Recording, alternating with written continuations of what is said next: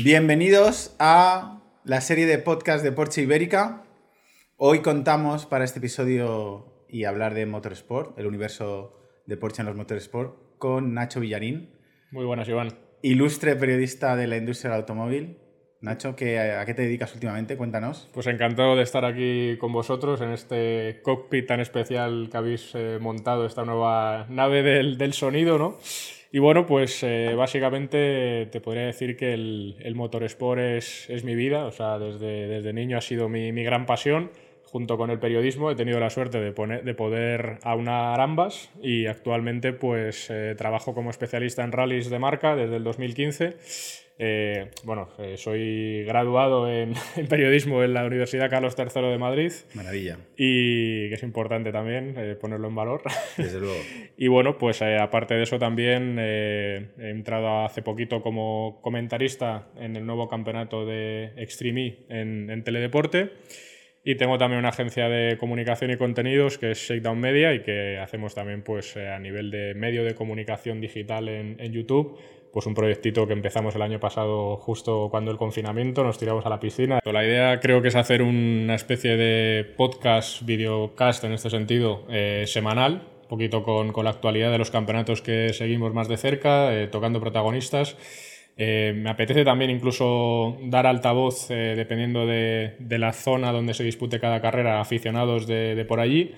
Y bueno, pues eh, iremos probando y, y, experimentando, como me consta que vais a hacer también con este nuevo proyecto de, de podcast, de, video, de videocast también de, de Porsche Ibérica. Y eh, entiendo que estos directos los vas a hacer itinerante, desde el lugar del evento o, o vas a tener un, un setup fijo y, o está por decidir. La idea sería más bien eh, ir complementando, pero sobre todo con un setup fijo, fijar un día entre semana que nos sirva como post de la semana anterior y previa de, de lo que venga ese, ese, sábado. Es un poquito lo que tenemos en mente.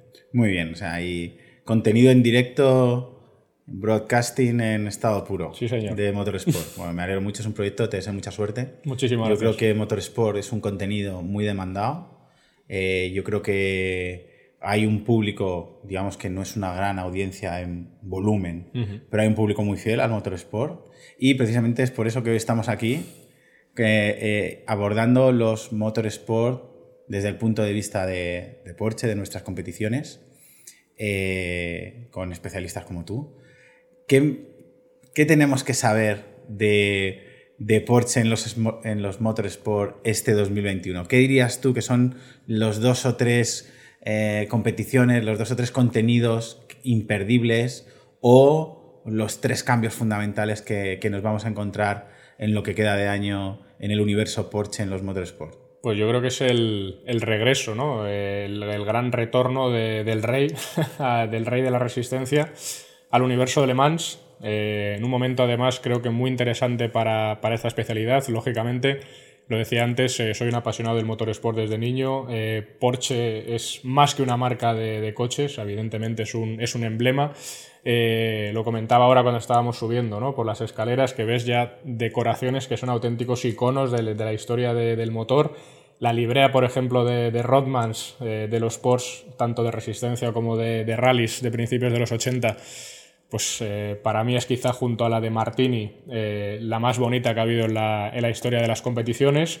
Y en ese sentido, pues creo que bueno, basta contemplar un poco la decoración, ¿no? la iconografía de esta sala, de esta sala de Le Mans, para darse cuenta eh, que Le Mans sin Porsche no sería lo que es a día de hoy y que Porsche sin Le Mans tampoco tendría la, identidad que, se ha forjado a lo largo de tantísimas décadas, con casi una veintena de, victorias, un, hito que, están eh, decididos a, concretar a partir de, del 2023 en un momento, además, como decía antes, que el mundo de la resistencia, mm, tras un paréntesis y una crisis que, que, parecía que se iba a prolongar más en el tiempo, creo que ha dado un volantazo importante a nivel de reglamentación.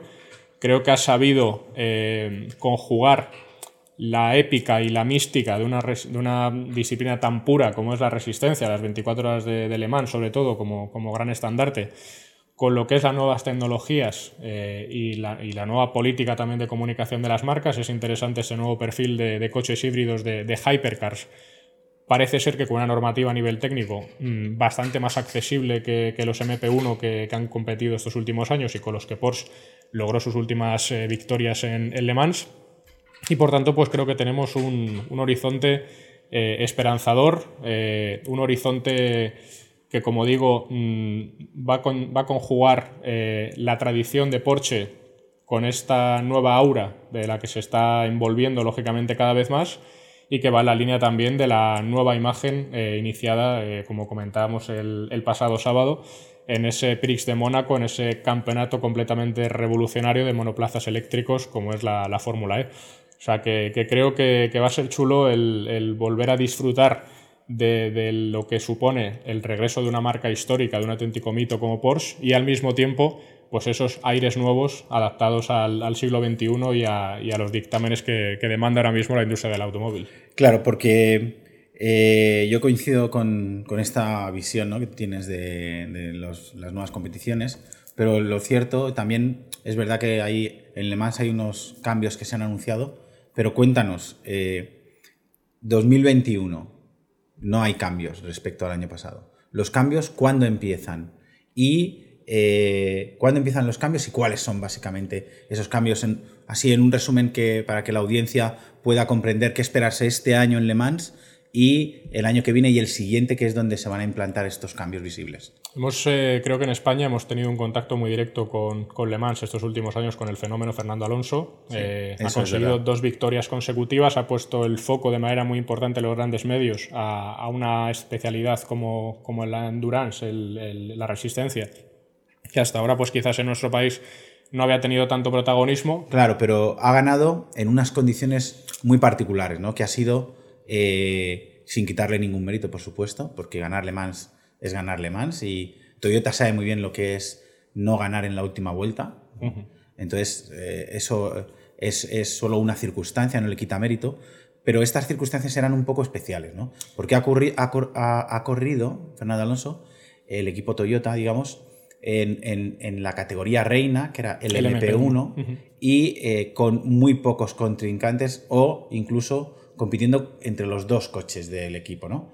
Y, eso, eh, esa circunstancia eh, ha marcado un poco que se aceleren estos cambios que se van a introducir, ¿no? Exacto, o sea, realmente ha sido una bicefalia prácticamente de, los coches japoneses, entonces pues la FIA ha tomado cartas en el asunto y gracias a Dios se ha descorchado un poco la botella de champán eh, con un aluvión de marcas. Eh, Porsche, eh, se anuncia también Ferrari. O sea, creo que van a conseguir con los nuevos hypercars, por lo menos tal como se está trazando el, o se está empezando a esbozar la, posible parrilla.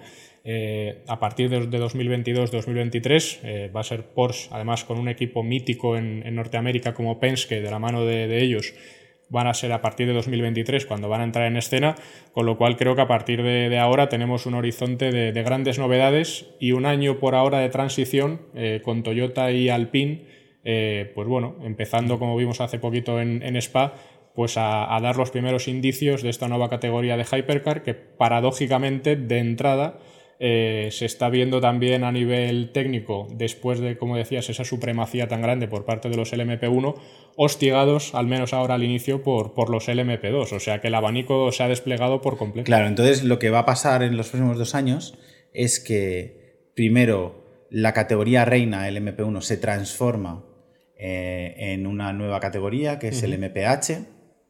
Eh, la tecnología de esa categoría reina se transforma y a partir de 2022 empiezan a entrar equipos nuevos, incluido Porsche, pero Porsche entramos en coalición con un, eh, con un partner. Cuéntanos un poco la historia de, esta alianza para competir que va a tener Porsche en Le Mans a partir de 2022 o 2023. Pues creo que va a ser muy interesante porque hasta ahora eh, no había sucedido algo así en una marca además tan eminentemente europea como, como Porsche, aliarse y tener dos estructuras, un modus operandi más en la línea de lo que es eh, hasta ahora pues, eh, los proyectos deportivos de, Toyota, que les va a permitir además asaltar el mundo de las carreras de resistencia, no solo del viejo continente, sino también de Estados Unidos, que cuenta con una tradición enorme y de la mano de todo un emblema como Penske, que lo decíamos antes, gracias a Fernando Alonso también, el gran público en España ha ido conociendo cada vez más, familiarizándose con lo que es eh, la IndyCar y pens que es uno de los auténticos instituciones, es un equipo nacido a finales de los 60, es un equipo, como comentábamos el otro día fuera de micro, un poquito con ese aura de, Far West, ¿no? que tanto nos, gusta de, las competiciones norteamericanas, con, ese componente de, show, eh, esa idea de familia también.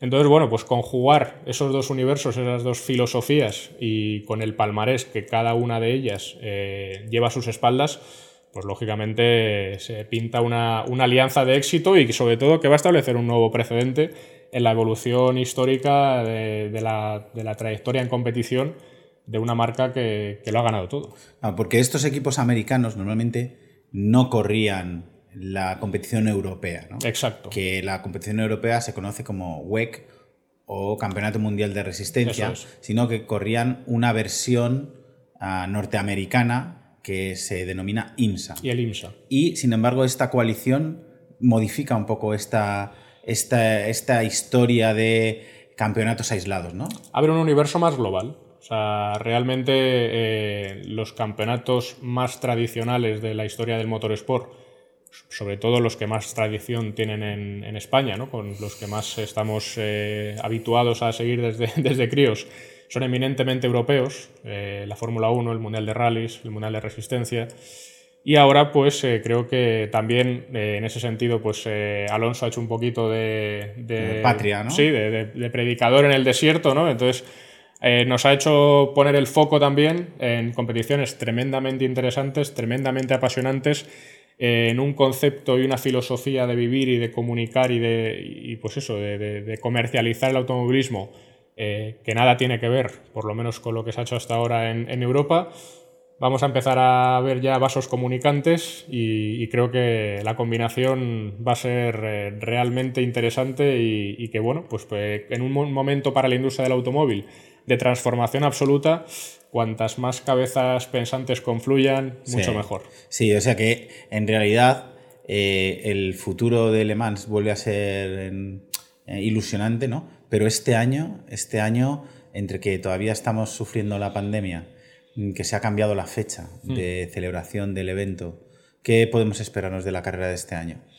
Bueno, creo que va a ser un vas a ir vas a ir a espero que sí se puede ir, vas A ir. Eh, estuve en 2018 eh, fue mi primera experiencia no en el web ya había estado anteriormente en las seis horas de, de Nürburgring en Alemania con, con, un calor tremendo por cierto eh, Le Mans es otra historia, o sea, está claro que eh, bueno, pues, pues todo lo que envuelve al folclore popular que, despierta la, carrera en, el pueblo de Le Mans, eh, pues un poquito también la, tradición, que me gusta mucho la, manera que tienen en Francia de, celebrar y de vivir como país, de exaltación nacional, ¿no? de este tipo de, mm. eventos como el Tour de Francia también.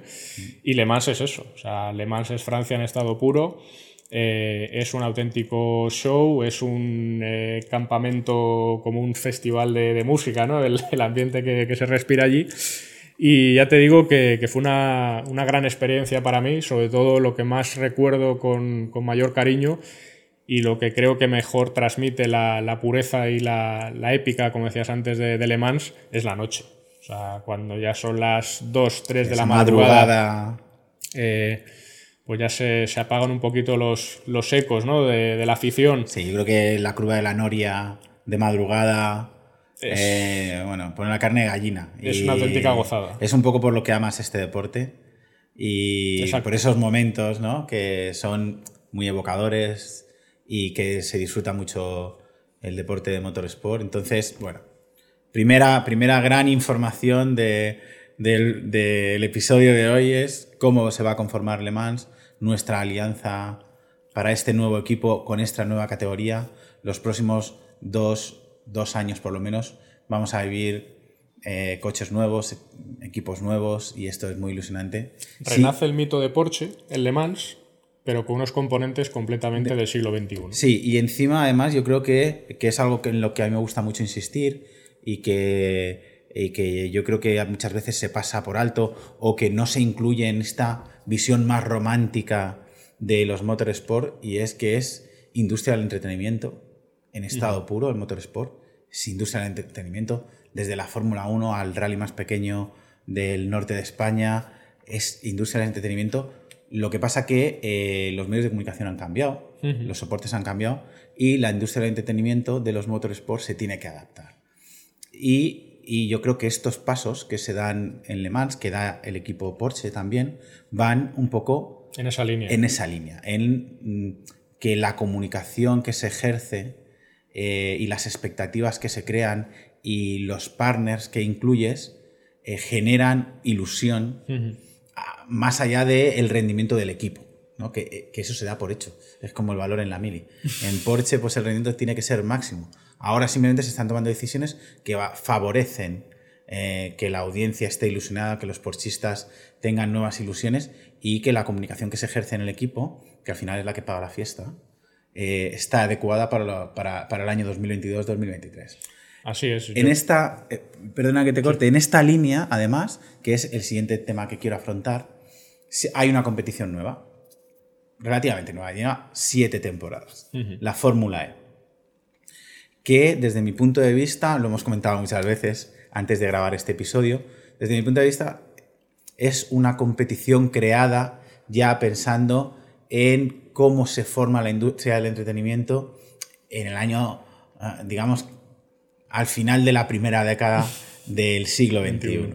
Y es con mucha interacción de la audiencia, contando con la demografía de la audiencia, que tiene una edad muy jovencita, porque además ya sabes que eh, las competiciones de motorsport son productos que están orientados a audiencias por edades, por territorios, y la Fórmula E ya nace para atraer a un público joven, y para eso incluye unos componentes pues, que son la interacción, eh, la interacción en redes sociales, la retransmisión, el, urbanismo de los circuitos, etc. Este esquema nuevo, la fórmula, esta nueva competición, primero, ¿qué lectura haces tú del estado, el punto en el que está en esta competición? Segundo, ¿qué papel está jugando Porsche en esta competición? Eh, yo me consta que has tenido la posibilidad, como yo, de hablar con, eh, digamos, los las personas poderosas que deciden en la competición y en algún equipo. Además, estás en contacto con otros periodistas, tienes una opinión muy formada de las diferentes aristas de, los que componen esta competición. Y entonces, eh, eh, ¿qué papel juega para ellos también que este Porsche? Y eh, qué nos vamos a encontrar de aquí a final de temporada, la temporada que viene. ¿Cómo analizas tú todo este, toda esta competición, todo este papel de Porsche en esta competición? Si quieres, si, si, quieres, hablamos también de un poco del equipo, de los pilotos y cuéntame. Pues, por cerrar el tema de, Le Mans, eh, creo que el año pasado, como dices, eh, fue una auténtica declaración de intenciones, eh, una forma muy evidente de, constatar pues estas nuevas líneas maestras que, van a regir a partir de ahora el mundo de, de la resistencia, ¿no? esta renovación que están implementando en un campeonato que es eh, sobre todo lo que seduce es eh, tradición y romanticismo, el hecho de que el gran evento de eSports del mundo del motorsport que se disputó durante el confinamiento, eh, creo que es muy por encima de la media, fue las 24 horas de Le Mans. Sí, yo creo que de hecho vamos a tener que dedicar un, episodio del podcast solo a hablar de los eSports de motorsport. yo creo que es un tema apasionante que le vamos a dedicar tiempo. Pero perdona, continúa, que te, he interrumpido. Fue absolutamente alucinante porque en un momento en el que estábamos eh, hambrientos de, todo, pues de repente nos llegaron a convencer de una realidad virtual que se hizo tremendamente real, como fue el hecho de, por momentos eh, estar asistiendo casi a la, carrera en el circuito de, de la SART, como si lo estuviéramos siguiendo desde, desde casa por, por televisión. O sea, creo que en ese sentido la realización fue espectacular, el evento en sí contando con, grandes nombres de, pilotos reales eh, involucrados en la competición fue un auténtico puntazo, o sea, creo que, ahí eh, se, marcaron un, tanto muy difícil de, empatar. Y bueno, pues en ese sentido, tanto en los eSports como en los nuevos campeonatos que estamos comentando, tanto la Fórmula E como añado también el Extreme creo que lo que nos sobra como afición eh, son prejuicios. O sea, creo que, que somos un público de motorsport que nos encanta la épica, nos encanta el romanticismo. A mí el primero nos consideramos eh, muy puristas. Parece que si te no hay que renunciar nunca al romanticismo, ¿no? Ni a la pureza. Parece que si te sales de esa fotografía como que, eres un poco advenedizo, ¿no? Entonces, bueno, creo que lo que estoy percibiendo eh, ahora también que, estoy involucrado en el, tema de, la Extreme es eso, que son, son campeonatos que, de entrada pues están eh, sentando un nuevo paradigma tan disruptivo que yo creo que, va a costar un poquito de tiempo todavía que un espectro amplio del público específico de motorsport acabe abrazándolos como suyos. Claro, pero yo, fíjate, yo creo que aquí los, periodistas jugáis un papel eh, vital, porque que el público eh, acepte estas competiciones y las comprenda, ¿no? Y se emocione con ellas, parte un poco de cómo los periodistas dais cobertura y eh, un poco interpretáis y comunicáis sobre estos campeonatos. ¿Tú crees que, que, la industria del periodismo, del motor, eh, está siendo receptiva con, con, estas nuevas competiciones como la Fórmula E o Extreme E? Yo creo que en España no demasiado, pero estoy de acuerdo con lo que comentaba antes. Creo que influye también el perfil de edad del periodista a la hora de encarar estos temas. O sea, eh, estoy percibiendo pues en eh, webs nuevas, eh, blogs de gente muy joven, pues un mm. entusiasmo tremendo desde el inicio por, por, este tipo de competiciones que hablan su mismo idioma. y al final un poco cumple el objetivo con el que nace la Fórmula N, claro. que es que enganchar con un público muy joven. Muy joven. Entonces tiene, tiene sentido que los comunicadores de ese mismo rango de edad sientan un entusiasmo porque a lo mejor gente joven, pero no tan joven como tú y yo. yo estoy rozando los 30. ¿eh? podamos sentir por, por eh, que te estás dando cuenta que estás diciendo que yo tengo más, ¿no? No, no, no, que, esto, que, ya, que ya no me considero perteneciente a, ese grupo de, de, renacuajos. Claro, nosotros lo interpretamos diferente. A unos 20 añeros, jovencitos, pues claro, tienen otra conexión con esa competición y lo comunican así. Entonces yo creo que, que el, el papel que va a jugar eh, los medios de comunicación y los periodistas particularmente, es cómo cuentan estas eh, nuevas competiciones y yo creo que, va a ser decisivo, ¿no? El, eh, cómo afrontan la comunicación. También tiene que haber un gran, mucho más trabajo, yo creo, por parte de la competición y los equipos en conectar con los periodistas, como estamos haciendo hoy aquí, y entender su visión, compartirla, entender su análisis y retroalimentarse. luego retroalimentarse, efectivamente, generar contenido y, seguir. Entonces, em, eh, ya estamos llegando al final del episodio, entonces eh, tengo que preguntarte, eh, ¿cómo va a terminar el año, la temporada en la Fórmula E? Creo que es un año de transición, lo hablábamos el sábado también para Porsche, mm. para sus pilotos y sobre todo a nivel técnico tienen que entender una disciplina completamente nueva como esta, además en un mundo de, monoplazas donde la marca pues había tenido una, huella inexistente en las últimas décadas, ¿no? Entonces, bueno, pues lo comentábamos con André Lotterer, eh, pues al fin y al cabo el, mismo desarrollo de las carreras con, variables que entran en juego completamente distintas a las que él ha estado acostumbrado a manejar, por ejemplo, en Le Mans, pues eso va, a requerir de, una adaptación importante y, en ese sentido pues tienen que, ponerse al día respecto a equipos eh, pues como el que se llevó la victoria el pasado sábado y la pole, eh, que se, la saben todas ya y, están más que acostumbrados a capear pues bueno, todos estos eh, esquemas nuevos que, ha implementado la, Fórmula E, que creo que al igual que la Extreme, si te das cuenta, son campeonatos que consiguen que se hable de ellos por encima de los equipos y de los pilotos. O sea, lo que importa es el evento en sí. Sí. De momento. Muy industrial el entretenimiento. ¿no? Yo creo que están construyendo una marca y ahora el, el peso de la comunicación se ejerce en ese sentido. ¿Quién es tu favorito para ganar la Fórmula E en esta temporada? Pues fue una pena el batacazo que se llevó el hombre en, Valencia. Importante resaltar además que fue la primera competición en España de, este campeonato. Fantástico fin de semana. Pero creo que, Antonio Félix da Costa está arrancando la temporada con un push importante. el adelantamiento, el sorpaso final del otro día a Evans eh, a la salida del túnel fue absolutamente espectacular. Es un piloto con una experiencia en, monoplazas, eh, con un palmarés y bueno, pues el típico joven promesa que, no ha podido llegar a la Fórmula 1, pero que mostró credenciales como para ello, que ahora, gracias a este tipo de campeonatos también, pues creo que incluso se están reinventando y reconvirtiéndose en una figura distinta para un público diferente. O sea, que apuestas por doblete y doblete de DS, repetir, repetir año, ¿no? El año pasado ya ganó DS Sí, creo, creo que en ese sentido, creo que Da Costa ahora mismo está teniendo un puntito más que, el resto. Bueno, pues gran repaso a la actualidad de la Fórmula E. Se ha mojado Nacho Villarín, se ha mojado.